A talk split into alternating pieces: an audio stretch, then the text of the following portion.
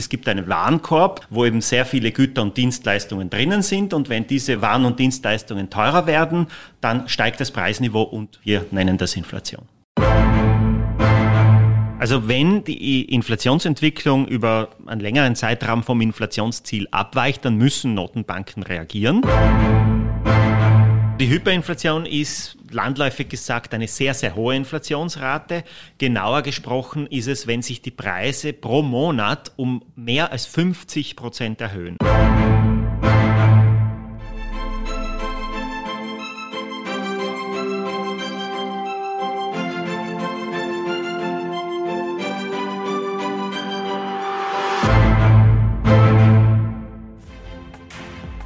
Ist Inflation etwas Schlechtes oder etwas Gutes? Warum sollte ich als Nicht-Ökonomin auch darüber Bescheid wissen, was die Inflation ist und vor allem, welche Auswirkungen sie hat? Mein Name ist Carmen Sohn und ich spreche in insgesamt zwei Episoden von Die Nationalbank, der Podcast mit unserem Experten für Inflation, Fabio Rumler, zu diesem Thema.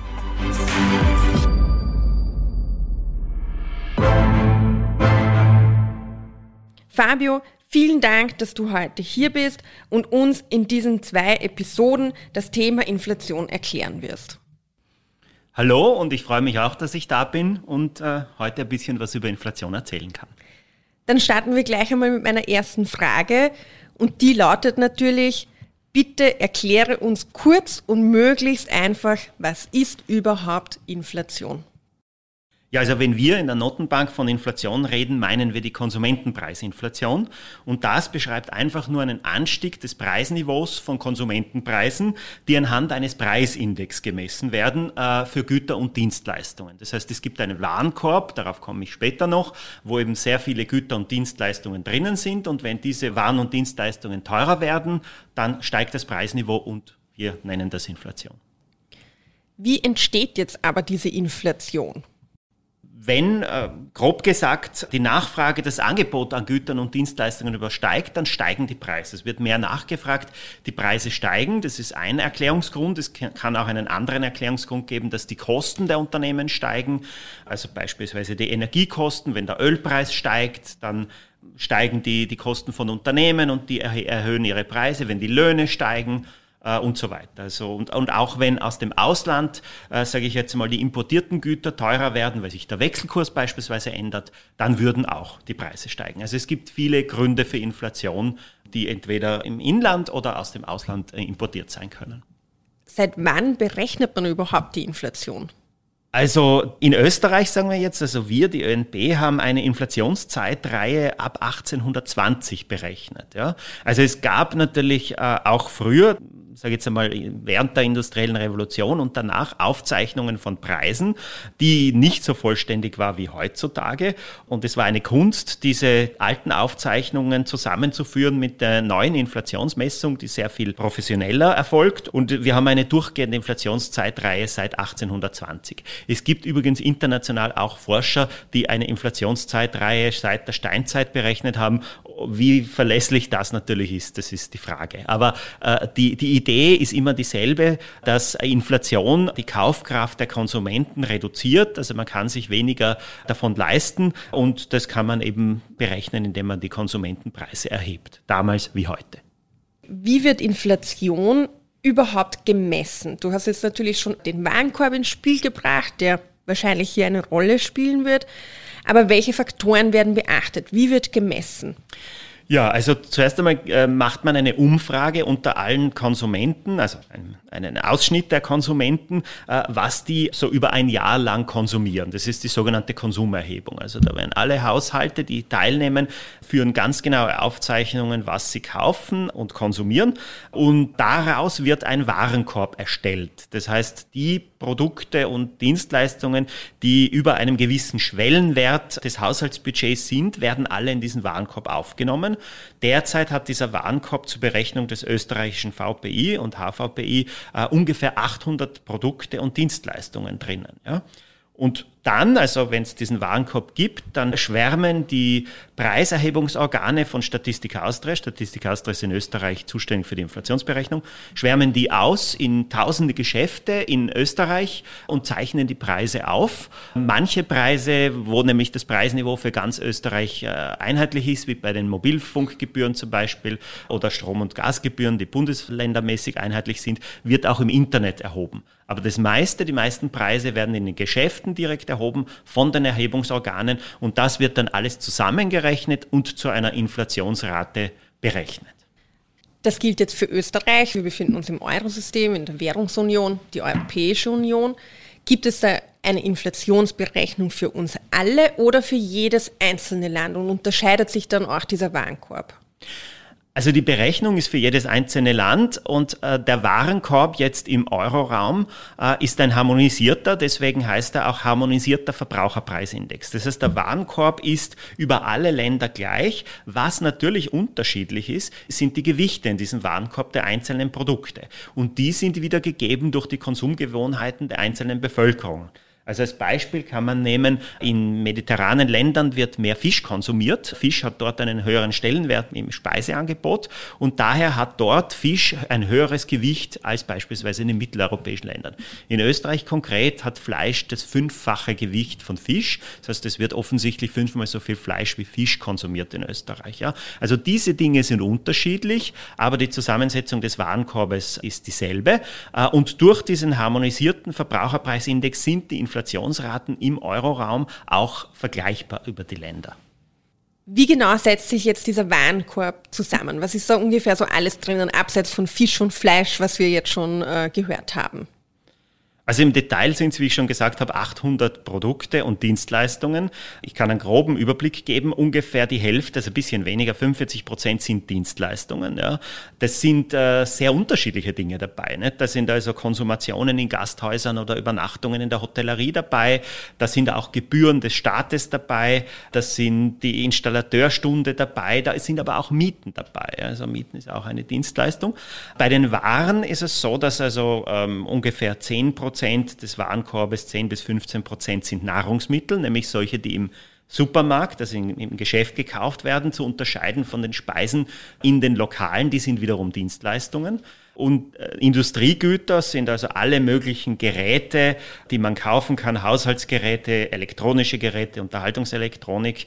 Auch äh, bei den Industriegütern sind Bekleidungsartikel dabei, sind auch wichtig und ein besonders wichtiger Faktor, weil er oft sehr stark schwankt im Preis, ist Energie. Und hier hat eine besondere Rolle das Rohöl als Inputfaktor von den meisten Treibstoffen, die erzeugt werden. Äh, das heißt, äh, es geht das Rohöl praktisch direkt in die Inflationsmessung über die Treibstoffe hinein, die ein relativ hohes Gewicht haben, weil es gibt viele Autofahrer in Österreich, aber auch indirekt über die Transportkosten. Die meisten Waren werden transportiert, auch von weit her. Und da geht Rohöl in einem gewissen Anteil natürlich in den in die Transportkosten ein.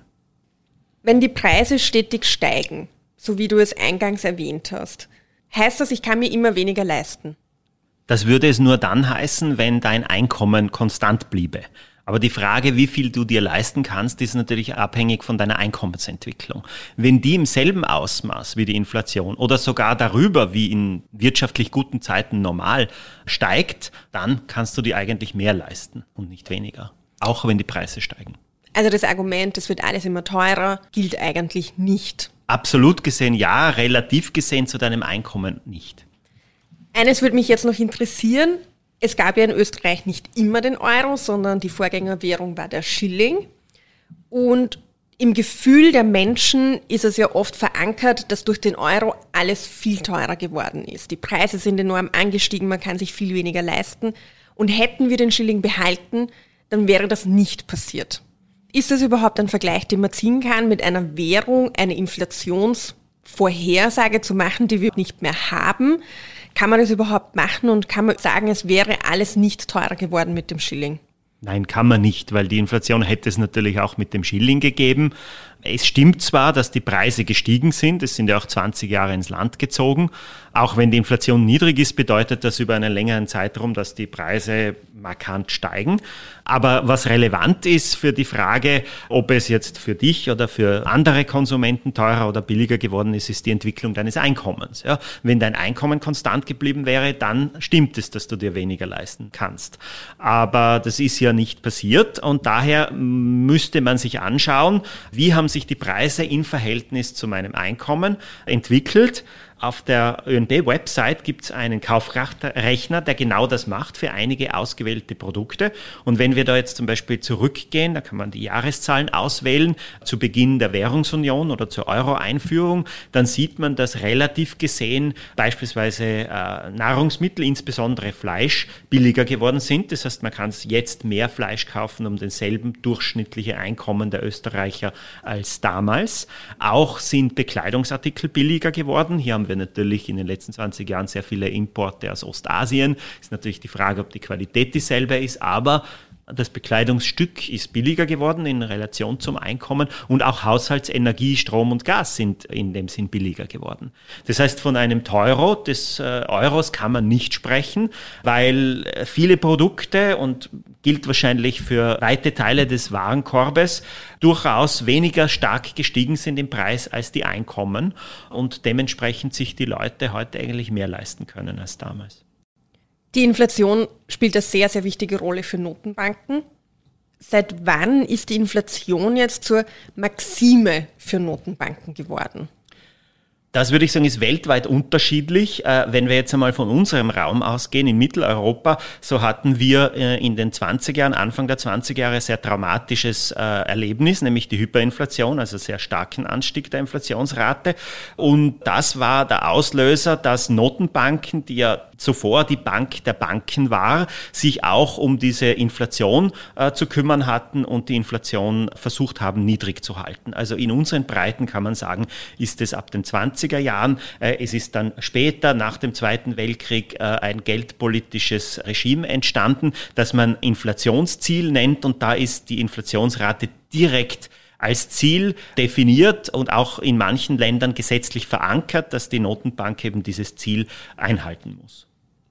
Konkret jetzt die Frage, seit wann gilt das Inflationsziel, das wir ja aktuell haben, von nahe, aber unter zwei Prozent?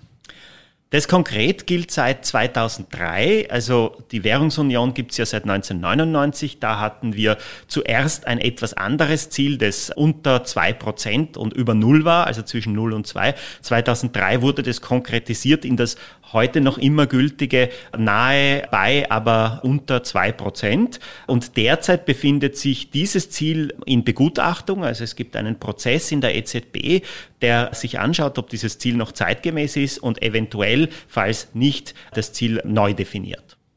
Gibt es eine Eurorauminflation, die auch beachtet werden muss oder ja, gilt Euro das Ziel nur für jedes Land? Die Eurorauminflation ist die Zielgröße der Geldpolitik im Euroraum. Das heißt, dieses Inflationsziel, von dem wir vorher gesprochen haben, nahe bei, aber unter zwei Prozent, gilt für die Eurorauminflation. Das ist der gewichtete Durchschnitt der Inflationsraten der einzelnen Länder im Euroraum. Und die misst sich eben an diesen harmonisierten Verbraucherpreisindizes der einzelnen Länder.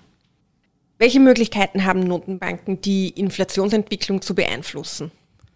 Also wenn die Inflationsentwicklung über einen längeren Zeitraum vom Inflationsziel abweicht, dann müssen Notenbanken reagieren. Beispielsweise, wenn die Inflation steigt über das Ziel hinaus, dann erhöhen Notenbanken äh, normalerweise den Zinssatz. Das führt dazu, dass die Kundenzinsen von, von Banken gegenüber Konsumenten und Unternehmen steigen. Das bedeutet, dass, dass Kredite verteuert werden und dass die Investitionsnachfrage und auch die Konsumnachfrage sinkt, weil die Kredite teurer sind.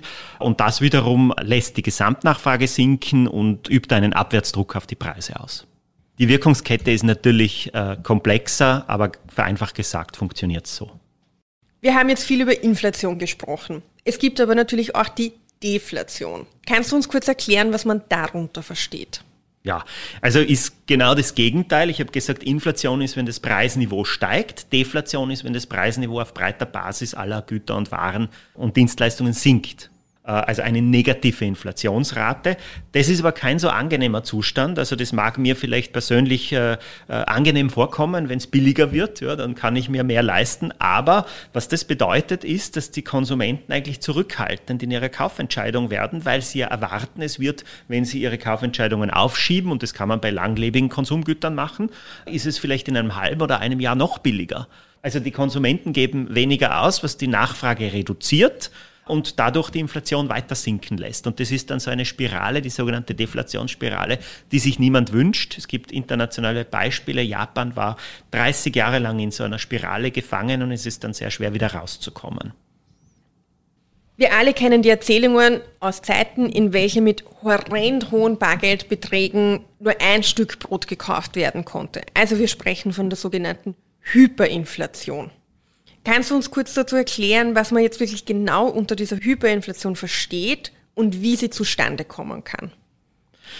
Also die Hyperinflation ist landläufig gesagt eine sehr, sehr hohe Inflationsrate. Genauer gesprochen ist es, wenn sich die Preise pro Monat um mehr als 50 Prozent erhöhen. Also das ist schon sehr viel. Ja. Das bedeutet im Jahr 600 Prozent in etwa und äh, seine sehr hohe Inflationsrate die tritt zumindest in Europa meistens während oder nach äh, kriegerischen Auseinandersetzungen auf, nämlich dann, wenn die Produktionskapazitäten vollkommen zerstört sind, die Leute aber trotzdem irgendwas kaufen wollen, dann steigen die Preise ins äh, Unendliche. Und diesem äh, Szenario kann man nur abhelfen durch eine Währungsreform. Also so sind wir zu unserem Schilling von der Krone gekommen in den 20er Jahren, als eben die Hyperinflation entstanden ist und konnte nur durch eine Währungsreform beendet werden. Man kann sich das bildlich so vorstellen, also 1923 war der Höhepunkt und da war es so, dass wenn man ein Produkt gekauft hat am Anfang eines Monats äh, mit einem Geldschein, dann brauchte man am Ende desselben Monats ein Büschel Geldscheine in der Höhe von fünf Zentimeter, um dasselbe Produkt kaufen zu können. Also so schnell haben sich die Preise dort erhöht. Aber im heutigen Eurosystem, in der Europäischen Union gesehen, ist eine Hyperinflation mit dem Euro gar nicht möglich. Undenkbar in der jetzigen Situation. Was natürlich möglich ist, dass die Inflation steigt, aber in Richtung einer Hyperinflation, so wie ich es definiert habe, sehr, sehr unwahrscheinlich. Vor allem im letzten Jahr haben wir gesehen, dass das Konsumverhalten sich dahingehend geändert hat, dass besonders viele Menschen online bestellt haben. Ganz klar der Corona-Pandemie geschuldet. Sind Online-Käufe in dem Warenkorb enthalten und ist der Warenkorb überhaupt noch zeitgemäß? Die Antworten dazu können Sie im zweiten Teil von Inflation einfach erklärt hören. Fabio, vielen Dank für deine wirklich tollen Einführungen in die Welt der Inflation. Ich freue mich auch schon, dass du in der nächsten Folge von Inflation einfach erklärt wieder dabei sein wirst, wo wir mehr über die Auswirkungen der Inflation auf unser tägliches Leben sprechen werden. Sehr gerne und danke auch dir. Das war eine weitere Folge von Die Nationalbank, der Podcast. Bei Ihnen ist noch eine Frage offen geblieben? Dann schreiben Sie uns gerne eine E-Mail via socialmedia.oenb.at oder natürlich gerne auch eine Nachricht über unsere Social Media Kanäle, Twitter und Instagram. Bis bald!